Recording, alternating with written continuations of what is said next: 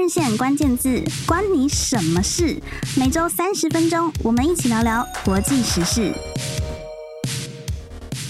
各位听众朋友，大家好，欢迎来到《换日线关键字》的节目，我是换日线的老编张翔一哈。过去换日线关键字哦，大部分都是在讨论国际时事哦，或者是政治经济方面，或者是这个呃社会趋势方面的关键字。那不过自今年起哦，就是我们大家发现哦，其实，在不管在经营台湾啊，或者是在国际的职涯上哈，常常有非常多。很难解的万年习题哈，那所以我们就特别规划了一个叫做“换日线直牙相谈室”哦，也就是换线的职场关键字这样的一个单元哦。那这新单元推出呢，也欢迎大家给我们这个多多指教不同的意见哦。那当然了，就是说我们既然要推出一个新的单元哦，当然这个要邀请的来宾一定要是最具代表性、最重量级的来宾哦。所以我们今天真的是非常荣幸邀请到来自台湾微软的人资长王永平。啊，有平要不要先跟大家打个招呼？嘿，hey, 听众朋友，大家好！我要很习惯的要称呼我 Linda，不要叫我王友平，因为这个名字对我来讲实在太遥远了。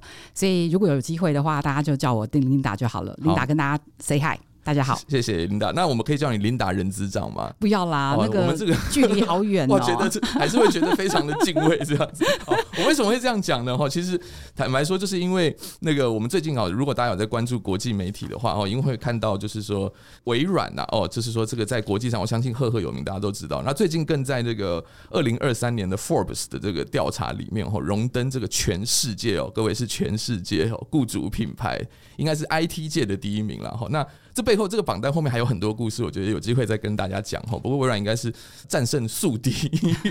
然后呢，得到了这个全球雇主品牌的这个最佳雇主的哈，在 IT 产业的第一名这样子。那所以我相信大家一定很好奇，就是说做微软到底是怎么样哈？就是跟这个我们现在在职，他一定可以回答我们很多在职场上、职涯上的很多问题这样子。所以我今天也是抱着这个非常学习跟想要递履历的心情来访问人资长的哦。好，话不多说，我今天来带到今天的。关键字哦，那今天当然，我想关键字哈，因为应景嘛，哈，现在是即将要来到农历新年了。那我们大家都知道，在台湾有一个传统，就是这个所谓的年后转职潮哈。那最近我刚好看到一个来自人力银行的报告，就是这个台湾啊，就是根据这个报告，然后居然有高达将近百分之九十五的台湾的现在的现职工作者哦，想要。这是在年后转职，这是根据这个人力行的分析指出，哈，这是这近五年来最高最高的记录。同时，还有一个很有趣的现象，就是说想要。出国的哈，就是说，比如说外派也好啊，或者是去去外商找工作哦，其实微软也是外商哈，就是或者是说到海外的工作投履历的这个比例也是史上新高哈。所以关于这样子的这个调查，我想这个时候我们来谈年后转职这个主题哈，一定是再适合不过了。好，所以我们的第一个问题就想请教 Linda 哈，就是说您觉得所谓的这个农历年的这个年后转职潮哈，就是就您自己哈在这个职场上观察，您觉得它代表一些什么样子的现象？然后或者是说，我们就 in general 的聊一下哈，或者是您觉得它背后反映了什么样的这个现实？嗯，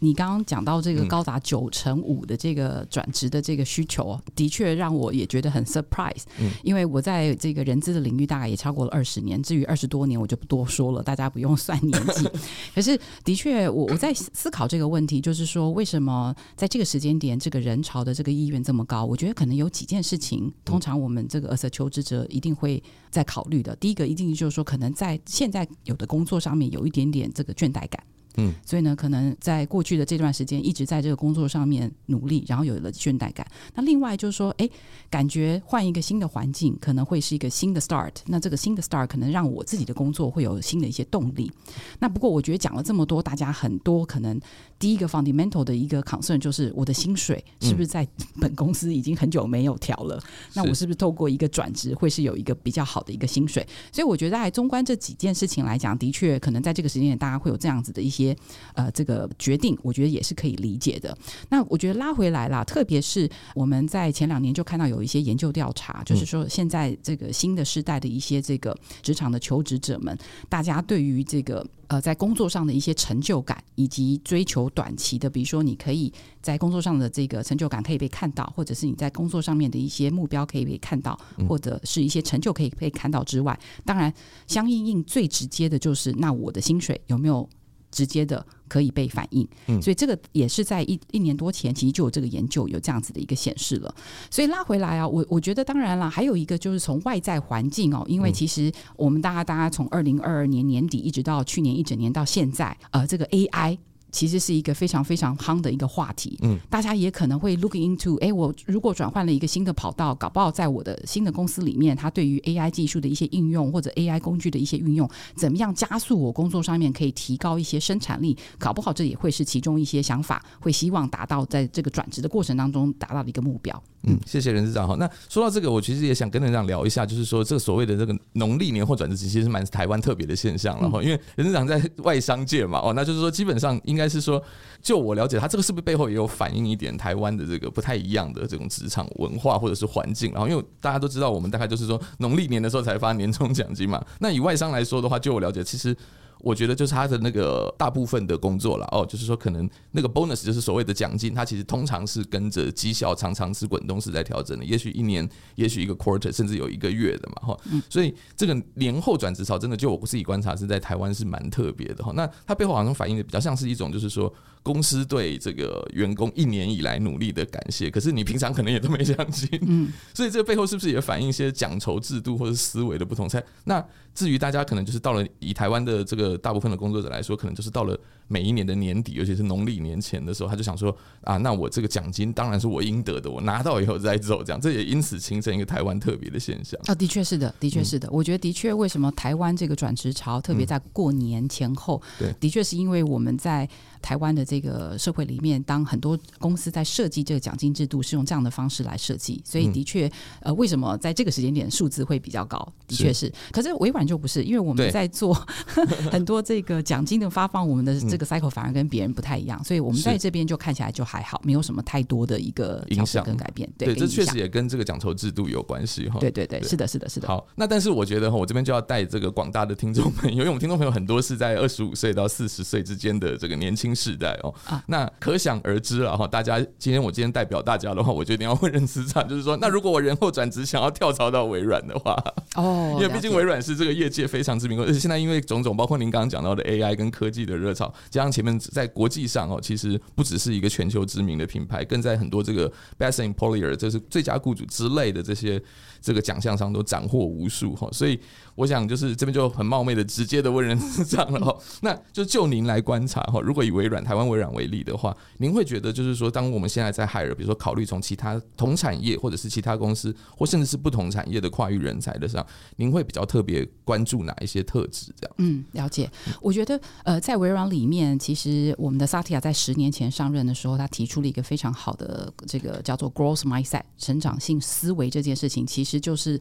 非常生动的描写，我们在这过程当中，不管是微软自己内部文化的形塑跟转型，以及我们现在在招募新时代的同事们，或者是下一批的这个接班人，我们在看的其实就是在这个成长性思维能够展现出来的这个人格特质。嗯，那成长性思维其实对于我们而言，就是我们不需要每一个人都了解。过去发生了什么事情，或现在发生的事情？可是重点是你是不是能够摒除你既有的一些思维包袱，然后呢，随时随地保持一个呃求新、求变、求学习、求增长的一个心态？我觉得这个才是一个我们在看成长性思维很重要的一个部分。所以我们常常你会在组织内部会听到，We hope everybody。Not know it all, but can learn it all。所以，learning 这件事情对我们来讲是非常非常重要的。嗯、所以拉回来，当我们在看新一代的求职者也好，我们特别是近来，微软是一个科技公司嘛。嗯、那其实的确在二零二二年年底一直到现在，不管是这个 Open AI、ChatGPT 一直到现在，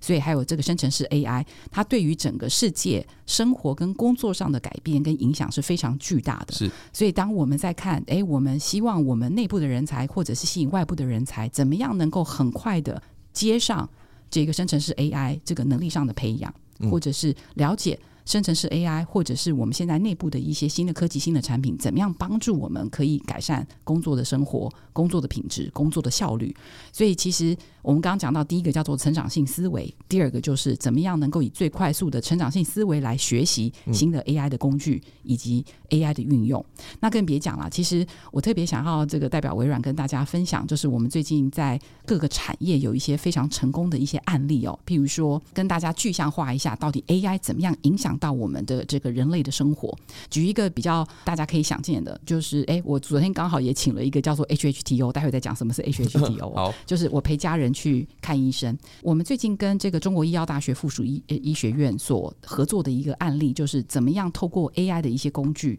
帮助医护人员可以节省非常多的时间在整理这个病人的病历，可是他有更多的时间可以。花在这个病人的照护或者是这个病人的关怀上面，所以这是一个呃，在医药产业里面我们看到的一个很成功的案例。那比如说，在微软跟另外一个在呃制造业，我们跟联发科之间也有很多的这个合作跟互动。然后呢，他们发展了一个叫做这个机器人达哥。哇！那这个机器人达哥是怎么呢？它其实就是透过这样子的一个界面，让员工也好或者主管也好，我们可以透过跟达哥的互动，去了解哎公司内部的流程也好啊，或者是相关。的一些报表的一些制作啊，嗯以及这个签单的一些整合啊，还有专案上面的一些管理，所以其实你会看到达哥就会成为这个联发科这个这个员工就是日常生活的一些小助手，所以像这样子的一些生活助理，其实就可以帮助我们的员工在工作上面提升很好的一些效率。嗯，那更别说第三个第三个案例，我觉得大家可能都非常清楚，因为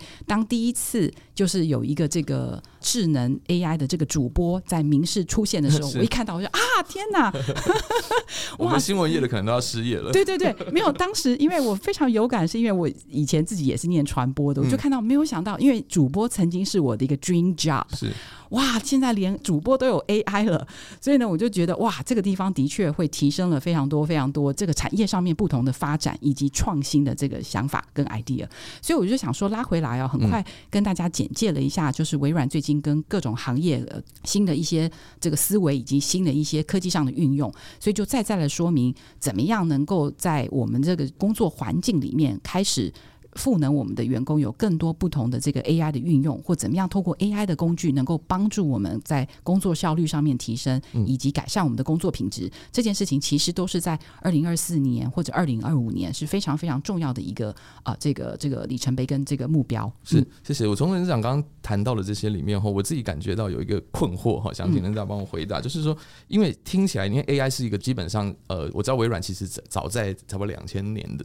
前后其实就已经投入了大量资源在研发，然后到现在二零二四年的今天，它突然变成一个全球的一个有点像是革命这种感觉哈。可是它对大多数的人来说，甚至可能在科技领域工作很多人来说，他只要不是这一块的人，他可能就基本上对他来说是要重新学起的哈。然后另外一块刚刚提到就是跨产业的这种沟通或者是这种交流也好，合作协作也好，我觉得他好像都。很难照住我们传统哈，就是说在判断一个人才，我们去看他的 track record 嘛，然后看他过去做了什么事情，可能有一些什么成绩，都已经没办法再适用现在，因为可能过去没有几个人是在假设是说很善用 AI 工具，因为过去根本没有所谓的 AI 工具嘛哈。那过去可能就说，呃，我如果是城市设计师，我就专门设计城市就好了。过去不太需要，就是说可能比如说跟跨界的，比如说硬体厂商啊，或者甚至是跟机器人公司合作等等等等等。那现在面对这样子的，有点像是说一个瞬息万变的未来哈。就是很好奇，很好奇，就是说人长是怎么去从这个人的一张履历也好，或者是在面谈当中去看出他可能具有这样子的能力，或者是说，我再问直接一点，好了，假设一个 candidate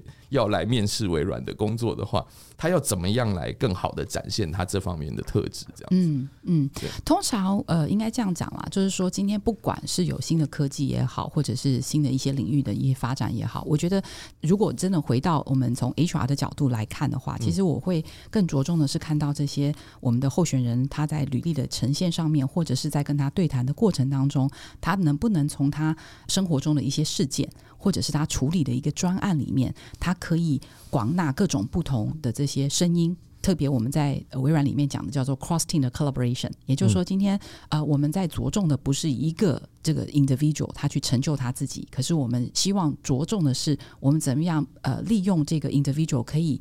涵盖更多不同的资源，一些更更多不同的声音，来发挥一加一大于三的这样的一个功能。是所以呢，很简单，拉回来好了。您刚提到嘛，我们怎么看履历，或者是怎么跟他在对谈中，通常我们会从他跟他对谈或看履历的这个过程当中，了解他在这个事件里面，他在这个专案管理里面，他扮演了是什么样的角色。嗯，其实他不一定是 leader，可是他在 as 这个 team member 的过程当中，他怎么样能够真的主动发表他自己的一些想法，嗯，甚至主动的去学习一些。些他可能不懂的一些新的领域的一些知识，然后呢带回来帮助这个专案进行的更好，或这个团队做得更好。所以我觉得这个东西反而回来就是说凸显了两件事情，我们会观察的，一个是就是这个人有没有主动性，嗯，这个主动性就像我们又拉回来了 growth mindset，因为在我们公司内部也好，或者在我们要求我们的这个候选人 growth mindset，其实不是说你有这个想法就好了，你要怎么样实际。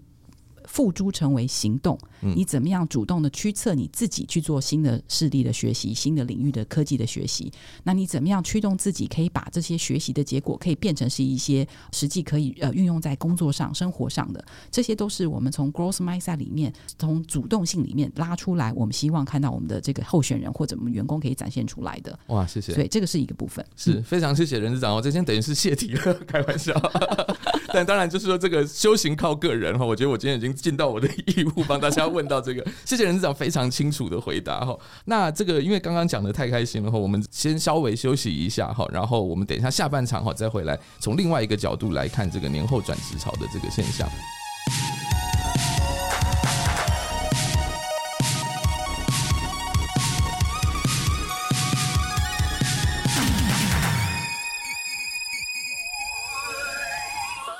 好，欢迎回来，换日线关键字的新单元，换日线职涯关键字哈。那个刚刚跟任资长讲到这个，请任资长谢题台湾微软的这个征才标准哦。接下来哈，我觉得从另外一个角度来看哈，因为我觉得年后转职潮的这个部分哈，其实就是说我我自己感觉了哈，我觉得其实不管是对从业人来说，或者是说对当老板或当主管的来说，其实都是蛮痛苦的。因为对于这个工作者来说的话，要转职其实要事先要准备很多东西，然后然后可能还要面对很多这种。人情啊，一那个或者是甚至主管的这个强留啊、会留啊等，那对公司来说当然麻烦更大了嘛。哈，因为就是没有人希望说自己这个好不容易招进来的人才，然后可能做了一年就走了哈。但是我们观察到市场的现实就是这样哈。其实不止在台湾了哈，台湾刚刚讲到前面讲到说这个非常高的这个想要转职的这个愿望哈，这个当然跟这个市场的一些环境跟管理的氛围有关。但是另外一方面来讲哈，其实我们如果从世代的角度来看的话，尤其是可能现在大家在讲的千禧世代，或者是说 Z 世代哦，其实因为种种，比如说包括远距工作啊，或者是数位游牧啊，或者是所谓的斜杠啊，哈，然后再加上说大家可能过去对职涯的想象跟价值观也有一些差异哦，也造成说就根据各方的调查都发现说新时代他可能在短时间内哈，就是说如果对现在有工作有一些不满意，就马上要离职的比例也是越来越高的哈。那其实所有的哈，只要访问你现在访问不管任何公司的主管也好，或者是老板也好哈。或者是这个人资单位的这个人资长也好哈，其实大家都很烦恼这件事事情。那我相信微软相对来说就是没有这样，比较没有这样的问题了哈。那所以这边也想从另外一个角度来请教人资长哈，就是说，那作为哈，不管是主管也好哈，或者是说一个雇主也好，我们要怎么样哈？可能也是给一些台湾企业一些建议哦，就是说我们要怎么样想办法哦，就是说留住对的人才，然后或者是说让人才可以跟我们这个公司一起成长、一起进步这样子，然后不会。见异思迁啦，大概是这样子。谢谢。哦，非常重要，谢谢你的问题哦。呃，应该这样讲啦。呃，我想很多的企业主或者是我们很多的这个就是负责招募的同事，碰到最大的挑战就是现在很难招到人，所以拉回来就连你们都很难招到人啊？怎么可能？没有，我是说，我不是说 别人，我是说很多。对，所以对所以拉回来，你刚刚讲的，就是你讲的特别对，就是怎么样帮助企业可以留住人才这件事情，其实我觉得现在是在我们所有 HR 领域里面，应该要帮着雇主一起来思考的一个重点。那我也特别要讲，就是说，我觉得整个呃 society 这个 society 不是只有台湾，我觉得包括全球都是，其实受到这个后疫情时代，就是疫情时代以及后疫情时代的一些这个工作上面文化的改变，非常非常非常非常的多，所以我觉得。先回到你刚才那个问题之前，我们一定要先提到，就是说，大家是不是对于在这个后疫情时代，怎么样形塑一个企业文化，是有一个很正确的理解跟认知哦。嗯，所以你刚刚讲到 hybrid 嘛，所以我觉得有很重要的第一点，我一定要跟大家讲，就是说，在后疫情时代，其实很多的求职者或者是很多的工作者，他是希望有一个工作上的弹性的。是对这个工作上的弹性是来自于不管是工作环境或者是工作的安排。然后这些他都会觉得，哎，我需要或者工作时间，他需要这个弹性，然后来帮助他可能会要成就很多他不同。这个人生过程就是人生角色上面的一个扮演。那这件事情，尤其是在我们微软在早期，当时 COVID-19 发生的时候，我们就其实对于我们所有内部的员工就做了这个调查。嗯，所以这也是为什么我们微软到目前为止，怎么样形塑一个更具弹性以及更具有吸引力的一个办公文化这件事情，对于我们来讲是非常非常的重中之重。嗯，举一个例子，我想可能您不知道的，就是一年多前，当 Coffee 稍微比较好，呃，就是整个情况稍微比较复苏了之后呢，其实当时很多的高科技公司，包括像是 Google 或者是 AWS，他们当时就讲说，哎，我们要希望员工能够回到办公室上班，对一个一对一个礼拜要几天。嗯，可是微软。从来没有说这样子的要求，因为我们还是希望给员工最大的弹性，让他从工作地点、工作时间跟工作这个形态上面有很大的弹性，来帮助我们每一个员工达到他各种不同角色上面的需求。所以，我想第一个一定要强调这件事情。所以拉回来，对于我们台湾很多企业啊，或者是一些求职者，这个大家可能需要醒思的就是，第一个，假设求职者需要求。职嘛，所以你进入这个新的工作领域之前，你怎么样去了解这样子的一个企业文化，或者是在这个企业主，你要怎么样创造出一个呃不同的这个企业文化，可以帮助你吸引到更多不同的人才。所以我觉得这个都是双方需要去做一些研究的，跟去做一些经营的。所以这是第一件事情，我要特别强调的是，微软利用一个就是创造一个更。呃、uh，flexible、嗯、hybrid 的一个一个工作环境以及办公室的文化，来帮助我们留住人才。不过，这个弹性的，就是说对员工来说是好的嘛，哈。那其实对这个经营者来说，就是很辛苦的事情，对不对？就代表要要背后要做很多基这个基础工程，或甚至是组织文化的再造。这个部分有机会我们再深谈的。是的，是的，是的，没错。这个背后应该有很多血泪故事，很有对，很有很很多很多的一些这个血泪教训以及 learning。我觉得大家到时候可以再另辟其他的讨论。搞不好我们就要要录一个系列。好，那第二第二个部分。第二个，第二个，我觉得比较重要的，其实就来自于，其实微软在很多年前就已经针对整个大的组织文化，怎么样去形塑一个更多元跟包容的组织文化，是一件非常重要跟一直 continuously 琢磨的一件事情。嗯，这件事情跟 COVID-19 没有任何关系哦。我要讲的是，因为这是来自于微软的一个使命。其实每家公司、每家企业都有它的这个企业的一些使命。嗯，我们的使命就是在。Empower every person and every organization on the planet to achieve more。因为我很担心我的中文翻的不够精准，精准所以我直接用英文来讲。是，那重点就是，哎，你看，我们要 empower every person 跟 every organization，在全球上面这么多不同的人跟组织，所以你可以想象得到，就是说，我们会面临到，或或者是我们的产品必须要 serve 到各种不同需求的人。那你要怎么样从各种不同的需求的人来发展我们的产品，deliver 我们的 services？就一定要拉回来，怎么样培养我们内部的员工有这样子多元跟包容的一个心态跟思维，就非常重要了。因为你可以想象，全球有超过一亿以上的这样子一个 disabilities，那这些 disabilities，比如说我们的产品是在生产跟这个 design 一些就是 playing games，就是游戏的这个不管是硬软体设施也好，或者是软体的一些游戏也好，你要怎么样能够 fulfill 到这些 disability，也就是说，可能他会有一些这个一些障碍，没有办法像一般正常人来 enjoy 我们这个玩游戏的乐趣的时候，你要怎么样能够帮助他们，可以让他们也跟一般人一样。享受这个玩游戏的乐趣，所以这就是拉回来，就是说，哎，就会 trigger 我们内部的员工怎么样用不同的想法、多元的这个角度，然后呢，甚至呃关心呃这些不同需求的人，然后呢，能够让他们的需求被我们的这个呃产品跟服务所满足。所以这也就是拉回来，我们特别希望在组织里面能够创造出尊重多元、包容这个不同的这个想法，然后呢，怎么样让这样子的一些观念。甚至一些行为能够落实在我们的组织文化里面，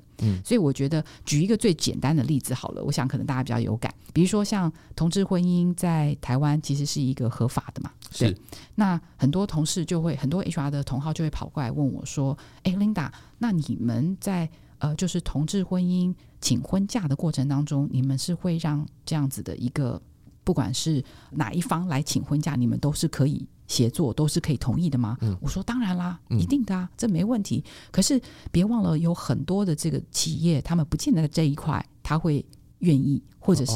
他可能会因为台湾有一些法令也好啊，或者是很多全球及别的国家也是因为可能会有一些法令的要求，他可能就不见得会用这样子的方式来合理的 grant 这样子的一个婚假给相关的这个请婚假的人。嗯、所以我要讲的是说呢，如果今天假设在法令不包呃不包容的情况之下，法令不允许的情况之下，你企业可以做哪些事情来证明你是？可以支持这个多元跟包容的环境，这件事情其实有很多很多的这个求职者也是非常注意的，也是会非常呃仔细来看的。哦，这点很有趣哈。比如说，像微软是一个跨国公司，几乎在全世界不同的市场都有 office，或者是都有 regional office 哈。那那有些地方，比如说刚刚您讲到的同性婚是合法，有些地方又是不合法的。那到底要怎么样去符合这整个组织文化，跟让大家觉得是受到平等对待？就是大家现在在讲 DEI 然后，这 DEI 就喊口号很容易，其实它落实起来也是很困难，是需要花力气去做的。是的，是的，是的，而且需要非常 commit，一定要往这个方向走，你才能够真的把这件事情给落实。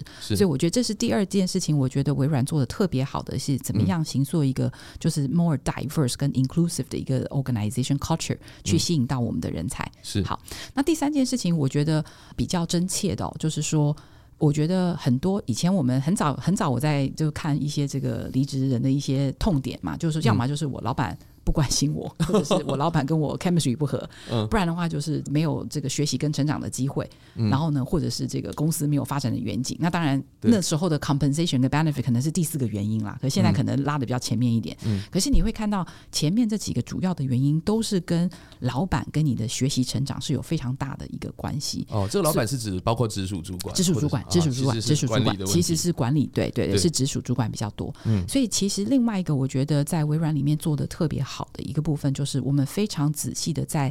经营员工跟主管之间的这个这个关系，或者是员工啊、跟主管之间，主管怎么样提供更多的这个叫做 model coach care，特别是 coach 跟 care 在培植我们的这个员工。那这个东西其实非常非常非常非常非常的重要哦。因为你想想看你，你呃每一个求职者一天花了至少 more than 八个小时的时间在跟你的主管一起共事，对。所以在这个过程当中，如果主管没有定时的来关怀员工，没有定时的来跟员工一起讨论他的一些成长，或者是他在工作上的绩效的一些表现，其实员工就会非常的 feel detached。所以在这个过程中，我觉得微软做的特别好的就是，我们一定会有定时的、定期的，会让我们的这个主管跟员工有这样子一个一对一的对话。嗯，那这件事情我觉得不是现在才有的，是从以前就有的。我特别要 highlight 这件事情的原因，是因为我们就发现有这样定期的主管跟员工之间的对话，特别是在我们 COVID nineteen 的期间，帮了我们非常非常多。嗯，因为在 COVID nineteen 的期间，大家都会很担心嘛。老板看不到下属，下属没有办法被老板看到。那我在家工作，以及这个你的下属在家工作，我到底看不看到你？你有没有在认真上班，嗯、或者是你的工作绩效表现这些东西，我都没有任何的掌控。可是员工也很担心啊，我在家里上班，老板也看不到我，对不对？那我的考考绩会不会被打叉？哦、所以在这个过程当中。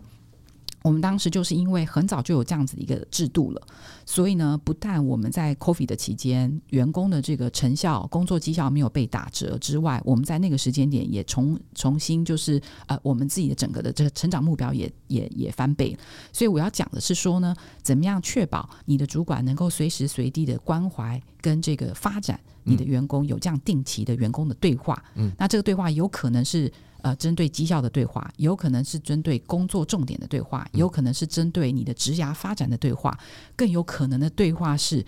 主管站在一个关心员工的角度，很简单的问说：“哎，你最近好不好啊？工作开不开心啊？”这些都会呃帮助。呃，这个公司把我们的人才给留下来。对，我这边想特别想插个话问一下啊，就是我觉得这个，我相信这个东西它背后其实还需要另外一个工程，对不对？就是说，它应该是说要有一个 guideline 给主管，然后让主管可以用比较适当的方式去关心员工，对不对？就是会不会是这样子？因为像我自己，我就很不喜欢被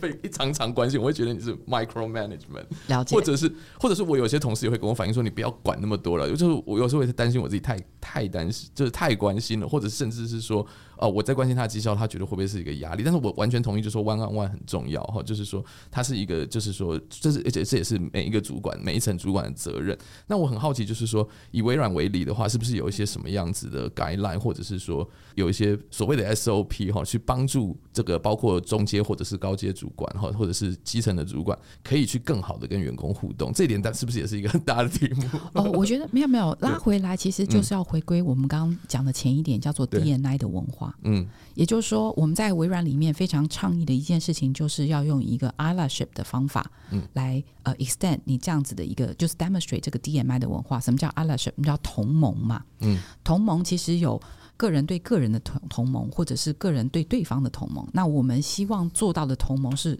一对多。这一对多代表什么意思呢？就是你可以用各种不同的人的需求所青睐的方式。去对待他，去尊重他。举例来讲，好了，这个讲的有点，我们叫同盟嘛。同盟就是有另外一种讲法，就是要用同理的方式去理解。比如说，像您刚提到了，你不喜欢常常被关心，对不对？假设我是你的主管，我可能就会第一个先了解。诶，你会觉得像这样的对话是用一个什么样的 frequency 来 conduct，或者是你会希望用什么样的一个方式来 conduct？比如说，你会希望轻松一点的，或者是啊，老板，你不要一天到晚跟我有这个对谈，你知道跟我 review 我的业绩呀、啊，或什么的。我可以先了解你会希望用什么样的方式来跟你讨论。所以，主管必须要有这样子的一个 allyship 的一个概呃这个同理的这个呃理念，然后呢，去了解你的员工需要什么，嗯、然后呢，怎么样用一个员工可以接受的方式来跟他有这个对话，所以其实就回归到我们刚刚讲的第二点，是了解了解。我觉得我们公司还有一个做得更好的，就是我们提供了非常多的这个 resources，就是包括 coaching 的 resources 跟 mentoring 的 resources。嗯，因为我们刚刚讲了，主管当然有一个很重要的责任，叫做 model coach care，他要 coach 他的员工。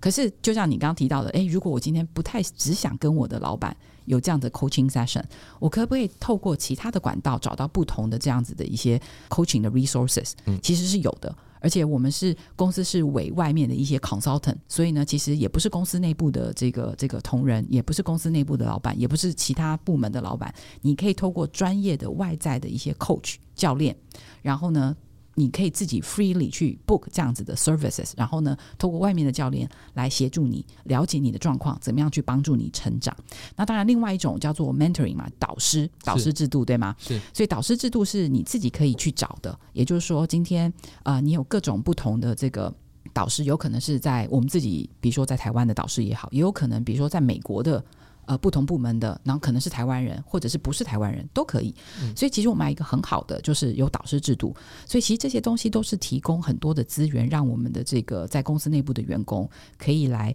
呃，针对自己在职涯上的发展，有一些呃资源来帮助你成长。是。嗯。最后一点，我想要跟所有的听众朋友分享的，其实就是微软呃的这个所有相关的这个训练的一些 resources，learning 跟 growing 的一些 resources 啊。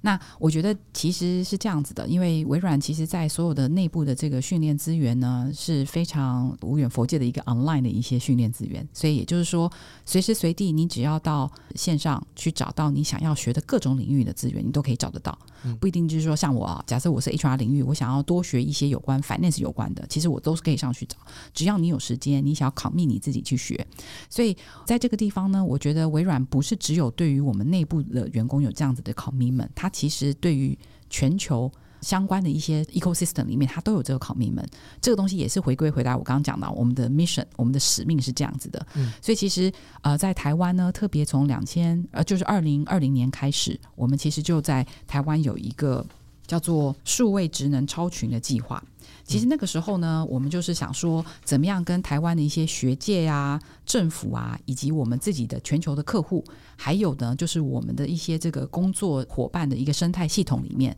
我们都希望提供相关的资源，能够帮助我们，就是有兴趣的人能够提升他们在 technology 上面的一些能力，数位化的一些能力。所以呢，这些呃这些 resources 其实都是可以 free 在呃很多的这个，不管是在 LinkedIn 上面或在一零四上面，你都是可以找得到的。那当然，它这个。内容呢，也涵盖了几个大的方向，包括了像是 AI、云端、大数据，还有像流程自动化、客户关系的一个管理、企业资源的规划、以及这个资讯安全，还有我们的最基本的 Microsoft 三六五这几个，其实它都是有相关的一些这个课程在那里的。所以我想特别提供这样的资源给所有的听众朋友，就是因为呢，我觉得微软不是只有要求我们自己内部的员工把自己呃这个能力提升之外，我们也非常 commit 的在怎么样帮助我们的 society，让大家想要进入这个领域、进入科技业来呃这个求职的这个啊、呃、相关的一些有兴趣的人才，能够及早的具备跟 equip 自己这方面的一些能力。是哇，这个听起来是很吸引人哈。那所以意思是说，像我这样子文组出身，感觉跟科技业无缘的，也可以透过这样子的课程去找找看自己的其他的可能吗？当然可能啊。比如说像从这个我们刚刚讲嘛，生成式 AI 很夯之后呢，其实现在外面最长的有一个课程就是 AI 九百。嗯，所以只要你愿意花时间，像我们内部的员工也现在也是自己在 study，自己在认证。其实只要对于这一方面领域，特别是新的 AI 的技能，所以我觉得大家只要对于 AI 这个领域想要多一些理解的，你都可以去这个找到这个 AI 九百认证的相关的资源，然后自己去上网学习之后，可以拿到相关的认证。哇，然后搞不好下次你在投履历的时候，我们看到哎，你有 AI 九百的认证了，你的录取率会比别人稍微高一点。哇，是我因为我们知道在台湾哈，就是说大家都很想要挤进这个。科所谓的科技业，尤其是软体业，哈，这个工作更可能更自由这样子。那今天等于人资长已经有又告诉我们一个泄题，就是你甚至有一些这个辅助的系统，其实它也是证明你在不断的终身学习嘛，在不断的自我精进。那其实不管你在哪一个领域，吼，真的这个要转职甚至是转产业的几率也就提升了。这个非常精彩哦。好，那最后我们想说，再来请教一下任资长哈，就是说，您觉得哈，因为我觉得其实多数人其实都蛮关心，就是说回到这个年后转职，然后大家都是不外乎求一个更好的发展机会跟空间哈。那但是另外一方面，它也会涉及到很多，刚刚前面也有提到，就是说他可能要去谈判跟想办法去展现自我价值嘛哈。那我觉得这边最后可不可以请任资长再给我们一些建议哈？就是说，不管是说你要。换公司或者是换产业哈，就是说你会觉得我们作为一个，比如说大概就是工作了几年，然后有些经验，然后再考虑转职的这个工作，当然每个人的个别的 case 是不一样的，但是 in general 来说哈，你会觉得你会建议大家，就是说以求职者来说，应该要怎么样评估跟怎么样来这个，就是说。增加自己的市场价值跟谈判筹码，这样子。嗯，对，我觉得有一句这个古话说的特别好，就是机会是永远留给那个准备好的人。对吗？对，所以我觉得第一个，我们所有的求职者可能在以往的这个工作经验上都已经累积了相关的一些工作经验，我觉得这已经是最好的一个 know how，你必须要先带着它。嗯，然后第二个就是，如果假设真的想要进来进入这个科技领域，那我想你要 equip 最基本的一些 technology 的技能，这一定不能够少。嗯，所以呢，比如说如果你对呃这个微软有兴趣的话呢，云端相关方面的一些知识，AI 相关方面的一些知识，千万也不要落了。嗯。那如果你其实是，比如说像您刚提到嘛，您虽然是文科，可是别忘了，现在新的世代就是 AI 对于我们所有的这个生活周遭，以及我们在工作上面提升效率，都会发生革命性的影响。是，所以呢，提早的能够了解到底生成式 AI 是什么，那怎么样运用 AI 的科技可以帮助我们提升工作的效率。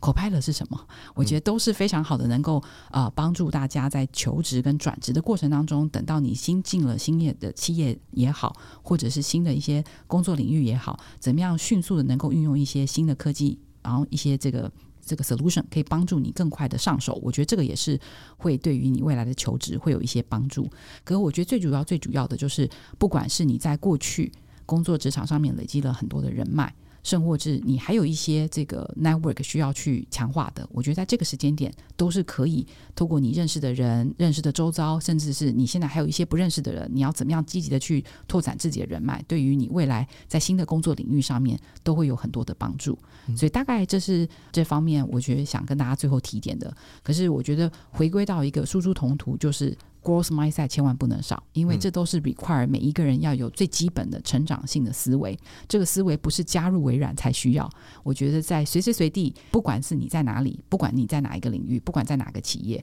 我觉得有一个学到老，呃，这个活到老学到老的这个心态非常非常重要。嗯，是。非常谢谢任之长给我们这个建议哈。那在最后的最后了哈，就是说呃还有没有就是说，尤其是对于千禧世代来说哈，就是刚刚人资长我们在在之前聊天的时候也有提到哈，就是说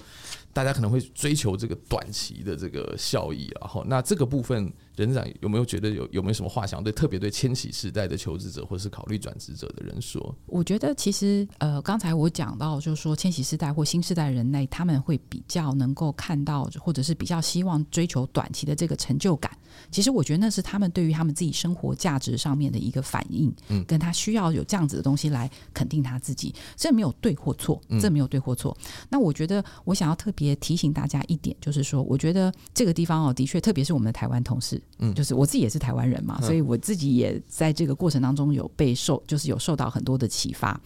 我们台湾同事非常非常的这个认份，也非常非常的勤勉。可是我们在行销个人品牌这件事情，怎么样打造自己个人品牌这件事情做得不太好，包括我自己也做得不太好。我只是在想，就是说，今天不管你现在是在企业里面，或者是你是要即将转职的一个求职者，甚或是你是新要进入这个职场领域需要找工作的同事都好，朋友都好，我觉得要怎么样能够策略性的包装你自己，然后把你自己打造出你自己的品牌。It's you, not others. It's you. 所以我觉得这件事情可以花一点时间思考一下，嗯，and then 把你。想要打造的这个品牌相关的讯息，能够放在不管是你的履历也好，或者是你在跟面试官的这个 interview 的 session 里面也好，甚或是在你的这个呃 LinkedIn 上面，你可以在 build 你自己的 profile，把你自己的品牌也可以加注进去。我觉得这些都是非常好的。所以呢，我特别想说，最后送一句这样子相关的一个概念给大家，因为我觉得我自己也在这个过程当中一直不断的学习跟成长。我也希望勉励大家能够